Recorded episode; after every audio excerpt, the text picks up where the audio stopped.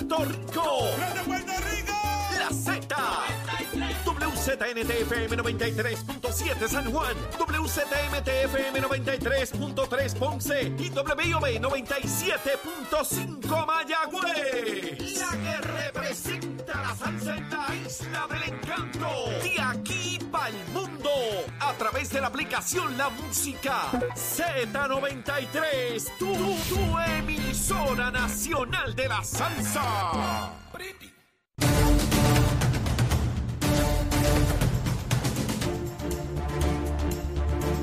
Buenos días Puerto Rico, buenos días América. Comienza Nación Z Nacional. Mire, hoy jueves primero de junio del año 2023. Soy Leo Díaz, contento de estar con ustedes nuevamente quemando el cañaveral. Ready, deseoso, mire, de comenzar este ejercicio, comenzando el verano, primero de junio, aquí bien caliente, con esos, mire esas calores terribles. Pero antes de comenzar a quemar este cañaveral, vamos a los titulares con Emanuel Pacheco. Buenos días Puerto Rico, buenos días Leo, soy Emanuel Pacheco Rivera informando para Nación Z Nacional en los titulares.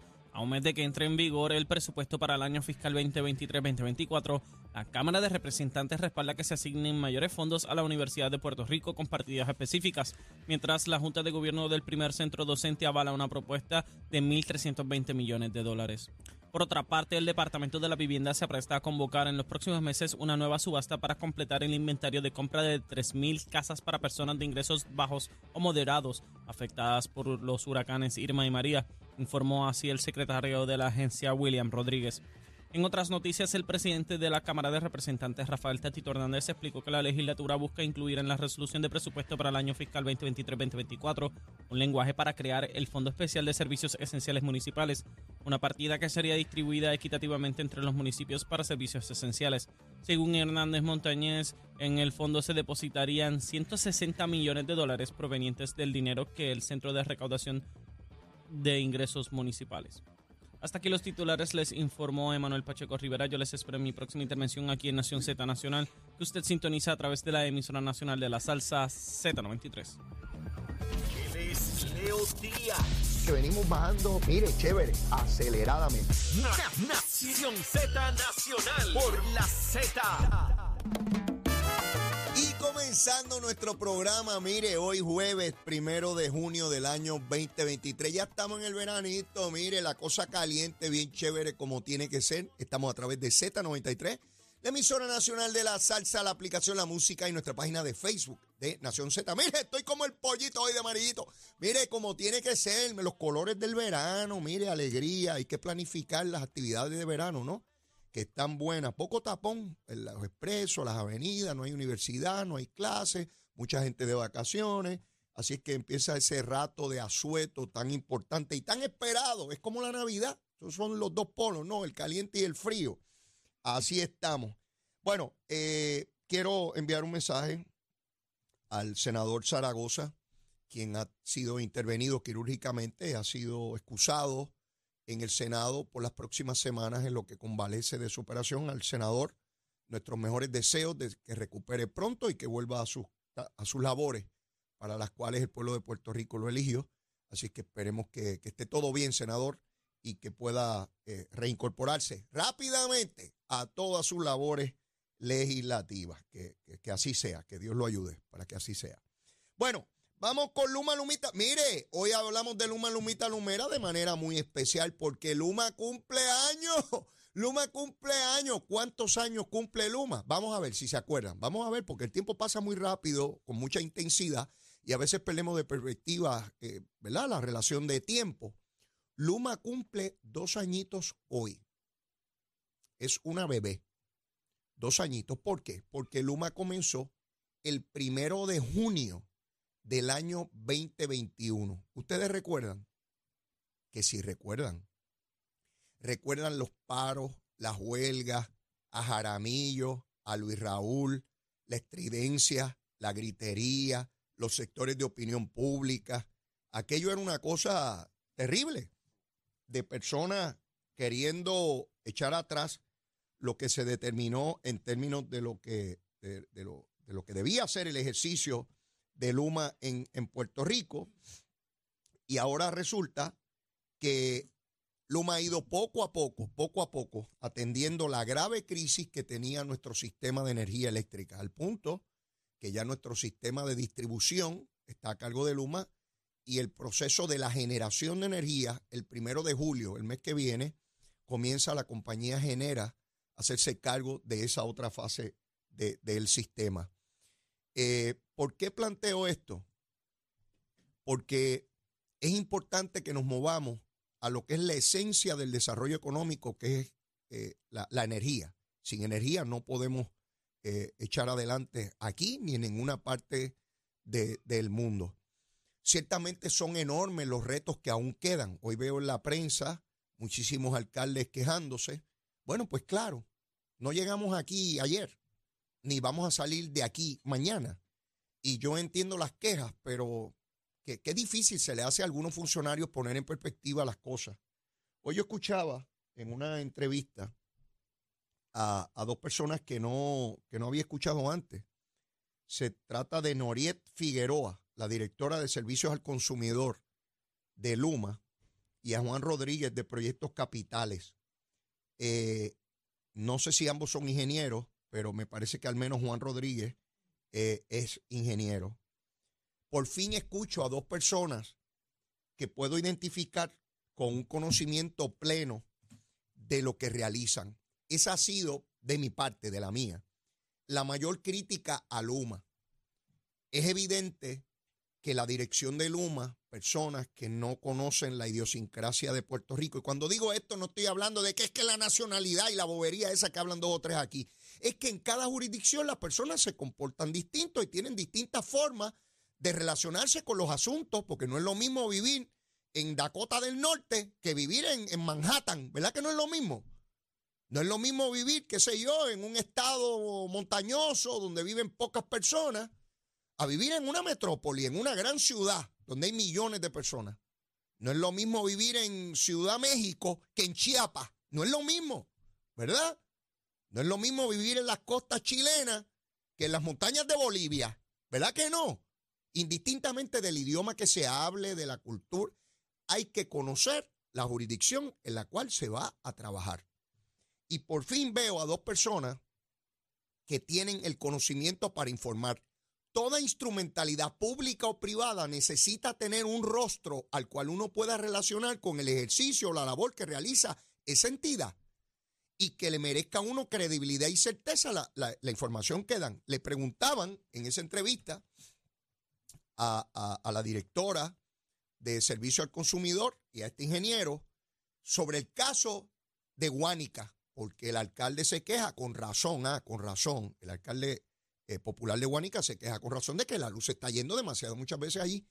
Y me impresionó la manera en que ambos contestaron de un generador que se está poniendo, un generador no, una máquina, algo que, hay allí dañado, eh, que lo están poniendo nuevo y que esperan que ya empiece a producir o a, atravesar energía a través de la cosa esa eh, en las próximas semanas. Y que eso debe cambiar dramáticamente el, el problema de apagones que tiene Guánica pero dijeron que hay otros interruptores que también se van a sustituir y para mediados de agosto, fíjense que están dando fechas, debe haberse resuelto el problema grave que tiene Guanica hoy en términos de la energía eléctrica. Un transformador creo que era la palabra que utilizaron, puedo equivocarme. ¿eh?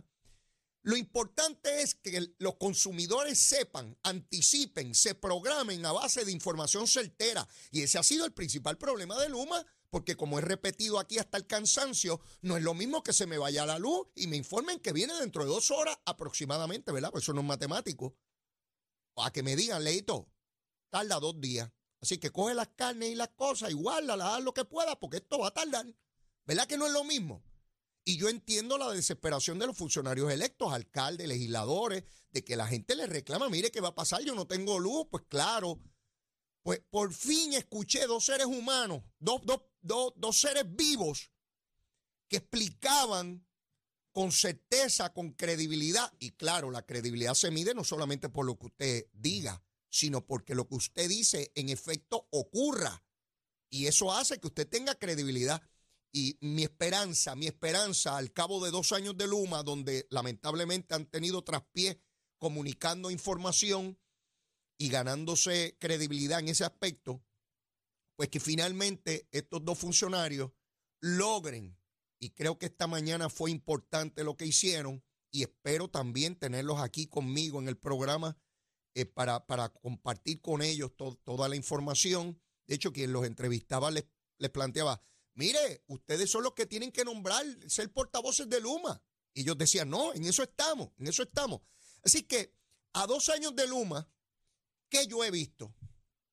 Donde yo vivo, por ejemplo, el desganche, y llevo nueve años viviendo donde vivo ahora en Caimito, eh, un desganche que yo nunca había visto, donde tumban los árboles esos desde abajo. Oiga, y no estoy hablando de árboles que hay que mantener ni que hay que pedir permiso, son los árboles estos que crecen silvestre por ahí que no, que no hay que estar con tanta cosa. Y hacen un desganche que dure, que dure cuánto? Varios años, porque no es cortarle un chispito como se hacía antes, bajo la Autoridad de Energía Eléctrica, porque le he consultado a gente de energía eléctrica. Me decía, Leito, se le cortaba poquito para que creciera rapidito y nos mandaran otra vez y cobrar chavito, horas extras. Habían horas extras en el camino. Si los cortábamos mucho, después no nos llamaban otra vez para ir para allá, cortar palito. Se le corta un chispito para que en tres meses esté encima otra vez, hay que ir para allá y cobramos unos chavitos. Ven cuál es el sistema y todo el mundo busca chavitos. Yo estoy claro en eso. Todo el yo busco chavitos y ustedes buscan chavitos también. Seguro, todo el mundo quiere chavitos. Dame los míos y los tuyos. Seguro, yo brego por los míos. Una vez tengo los míos, salgo corriendo como el monito Santurce. Ya me llevé mi guineíto. Y cada cual está en la búsqueda de su propio guineíto y yo lo entiendo. Es parte de la naturaleza humana. No estoy diciendo que es un pecado, ni mucho menos. Pero así funciona. Mire, así hacemos. Así hacemos.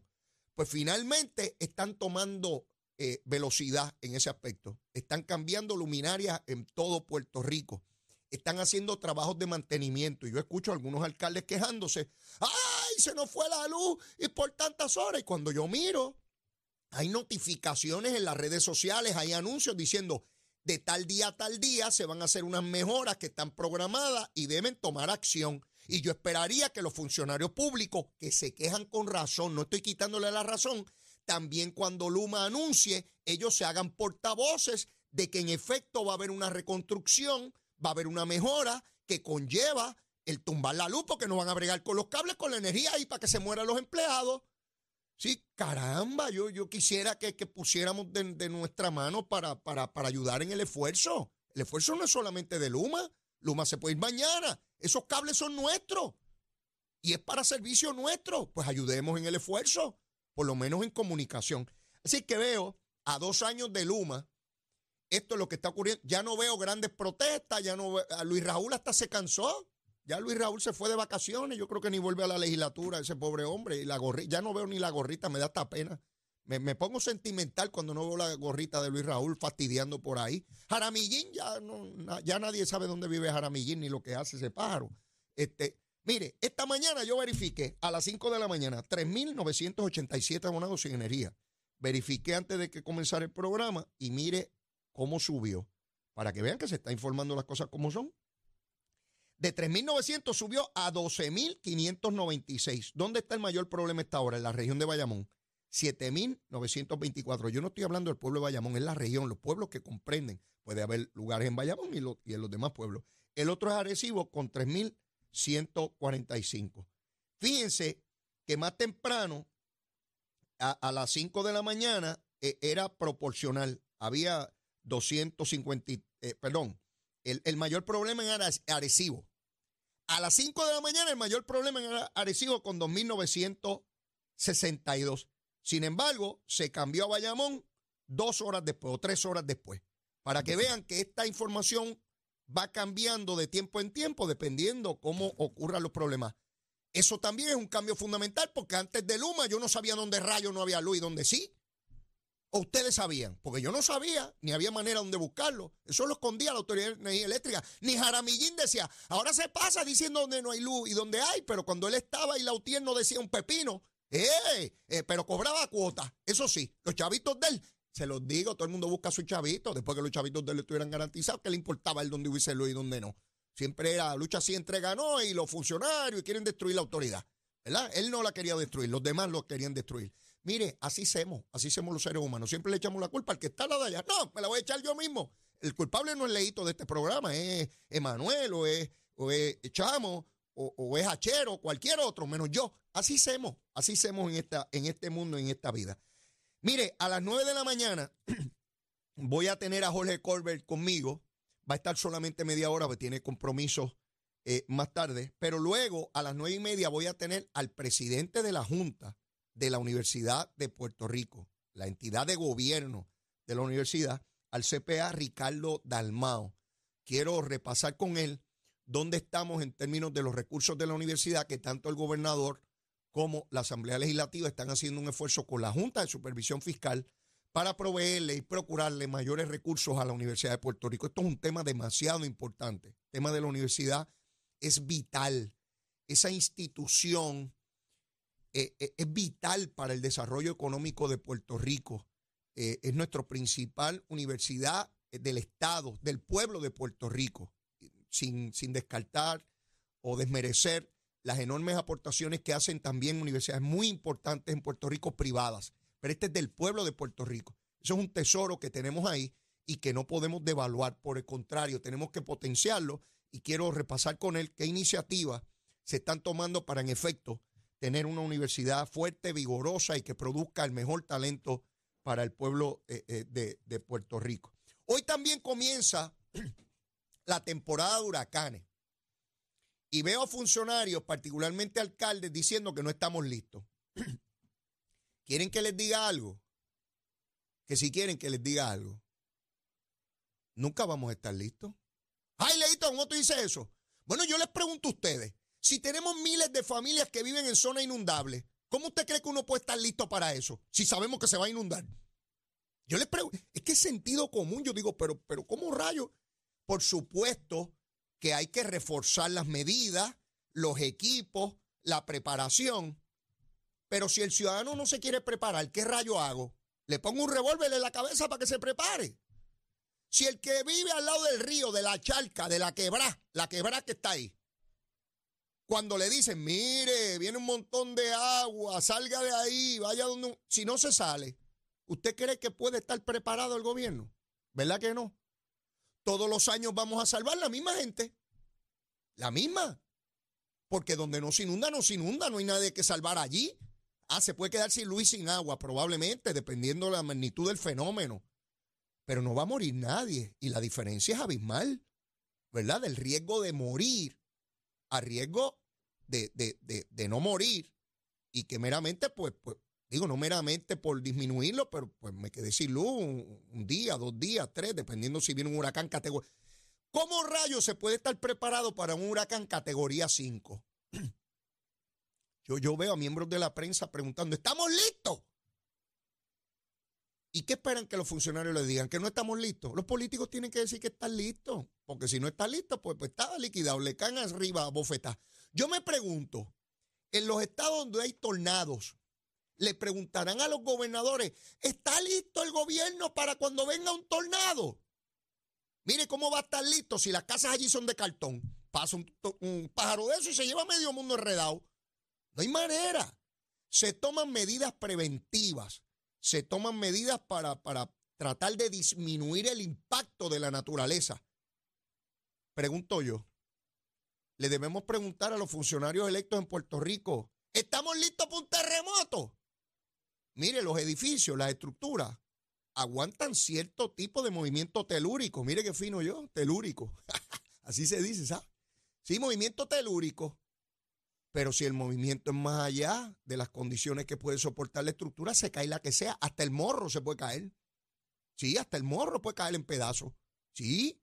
Sí que esta cosa y esta, esta folloneta ¿Estamos listos para los huracanes? Pues mire, nunca se está suficientemente listo para ningún embate de la naturaleza.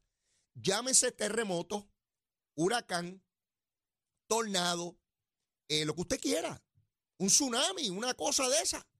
Mire, se viene un tsunami por la zona norte de Puerto Rico. Y no se asusten porque yo estoy diciendo que va a venir uno. ¿Ustedes saben cuántos muertos van a haber en Puerto Rico? Es, es una catástrofe, ¿sabe? Ustedes saben cuántas comunidades al norte de Puerto Rico están por debajo del nivel freático, por debajo del nivel del mar, que viene una ola de esa de 10 o 15 pies y va a meterse por ahí para abajo El área de Levitown en tu Baja es como una olla. Si entra, si entra una ola de, de 15 pies por ahí para abajo, mire, eso es un desastre. Eso, es una barbaridad. Y está ahí construida hace décadas. Qué pena, porque si hubiese estado Eliezer no la construían, ¿verdad, Eliezelito? ¿Eh? Y los pájaros estos protestantes. Pero está ahí. ¿Qué hacemos? ¿Lo sacamos a todos? ¿Y dónde los vamos a poner a vivir? Las zonas de Loíza, toda esa zona, todo ese litoral, por todas partes de Puerto Rico. Les hablo de esas porque son las más cercanas al área metropolitana que uno ve todos los días. ¿Ves? Así que esta cosa y esta folloneta de si estamos listos para. Mire, mire, eh, yo escucho a los funcionarios y yo los entiendo. Usted le pregunta al alcalde, sí, sí, tengo todo listo y tengo. Mire, los primeros que no podían salir en medio del huracán María eran los que tenían que ir a salvar a la gente porque eran los primeros que estaban atrapados. Si estaban todas las calles, ¿o usted se cree que los postes que está poniendo Luma puede venir un huracán categoría 5 y no se van a caer? Claro que se van a caer. Dígame qué poste aguanta este viento de 200 millas por hora. ¿Sabe? Eso, es iluso. Y, nos tornamos en un discurso circular que no llega a nada. Y yo digo, pero qué discusión más, más inocua, este, que no conduce a nada. Busquemos, tenemos suficientes equipos, tenemos suficiente personal, están debidamente preparados. La ciudadanía, porque el primero que tiene que procurar su salvación es el ciudadano. ¿Ah? El primero que tiene que procurar su salvación y saber, yo tengo todo lo que necesito para subsistir, sobrevivir a un embate fuerte, duro, dramático. ¿Qué hice María? ¿Qué debía haber hecho? ¿Cómo mejoro mis condiciones de lo que había en, en, el huracán María? De eso es que tenemos que hablar. Lo demás son acusaciones y politiquería que está buena para crear titulares inmediatos, pero no resuelve, altera o cambia la vida de ningún ser humano en Puerto Rico, más allá de hablar follonetas. Mire, a mí me queda cañaveral en bruto que, que, que, que quemar aquí. Así que vengo ya mismo, llévatela, chamo. Buenos días, Puerto Rico. Soy Manuel Pacheco Rivera con el informe sobre el tránsito. A esta hora de la mañana ya se formó el tapón en la mayoría de las vías principales de la zona metro, como la autopista José Diego entre Vega Alta y Dorado y desde Toa Baja hasta el área de Atorrey en la salida hacia el Expreso Las Américas. Igualmente la carretera número 2 en el cruce de la Virgencita y en Candelaria en Toa Baja y más adelante entre Santa Rosa y Caparra, además algunos tramos de la PR5, la 167 y la 199 en Bayamón y la avenida Lomas Verdes entre la América Militar y Academia y la avenida Ramírez de Arellano, la 165 entre Cataño y Guaynabo en la intersección con la PR22 y el expreso Valdoriotti de Castro desde la confluencia con la ruta 66 hasta el área del aeropuerto y más adelante cerca de la entrada al túnel Minillas en Santurce. También el ramal 8 y la avenida 65 de Infantería en Carolina y el expreso de Trujillo en dirección a Río Piedras, la 176 177 y la 199 en Cupey y la autopista Luisa Ferré entre Montelledra y la zona del Centro Médico en Río Piedras y más al sur en Caguas y la 30 desde la colindancia de Juncos y Gurabo hasta la intersección con la 52 y la número 1. Ahora pasamos al informe del tiempo. El Servicio Nacional de Meteorología pronostica para hoy un día similar al de los pasados días con aguacero en la mañana para el este Además, en la tarde el calor diurno y la brisa marina provocarán el desarrollo de lluvias en sectores del interior central, del norte y del oeste. Los vientos estarán del sureste de 8 a 13 millas por hora y las temperaturas máximas estarán en los medios 80 grados en las zonas montañosas y los bajos 90 grados en las zonas urbanas y costeras, con el índice de calor sobrepasando los 100 grados para el norte y algunos municipios del área metropolitana. Para los bañistas y navegantes en las aguas locales se espera oleaje de 2 a 4 pies con vientos del sureste de entre 10 a 15 nudos. Hasta aquí el tiempo les informó Emanuel Pacheco Rivera. Yo les espero en mi próxima intervención aquí en Nación Z Nacional, que usted sintoniza por la emisora nacional de la salsa Z93. Hablándole.